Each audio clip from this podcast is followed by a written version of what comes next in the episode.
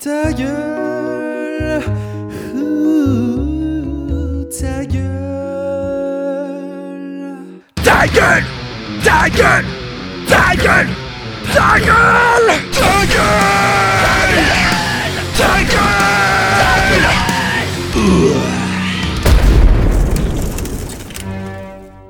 Bonsoir. Suis-je de bonne humeur? Non.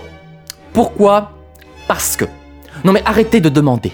Vous savez très bien pourquoi. La guerre, le manque d'amour, la misère sexuelle, Miley Cyrus, les hommes qui s'épilent et les fautes d'orthographe. Comment voulez-vous garder confiance en l'homme et en l'avenir quand tout vous semble fichu? Plus j'avance dans la vie, plus je me dis qu'elle n'a aucun sens. Tout ça, c'est confusant. C'est confusant, comme tu vas être grave confusé quand je vais te faire ingérer tes propres excréments parce que tu auras utilisé cet adjectif horrible et dégueulasse. Confusant? Sérieusement?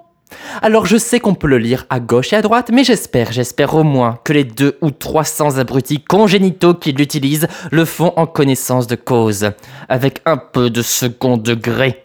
Repentez-vous, bande de pêcheurs. L'adjectif confusant n'existe évidemment pas du tout en français. Il est construit à la manière d'un participe présent adjectivé, sauf que le verbe confuser n'existe pas, comme vous le savez. L'erreur provient une fois de plus de l'anglais, oh bah tiens comme par hasard, qui lui dispose bien de l'adjectif confusing, qui qualifie donc tout ce qui rend confused, comme confusant devrait qualifier ce qui rend confus. Il dispose même d'un verbe to confuse, c'est dire Heureusement, on ne lit pas encore tant que ça de confuser. Mais comme d'habitude, il existe des tas de termes pour remplacer cet anglicisme ridicule. Cette révélation confusante vous confuse? Pas besoin d'emprunter cette horreur quand on peut dire que quelque chose est troublant, perturbant ou déconcertant. Ces informations troublantes vous déconcertent, n'est-ce pas? Pour l'anecdote, sachez que les mots anglais autour de confused tirent leurs racines de notre bon vieux français.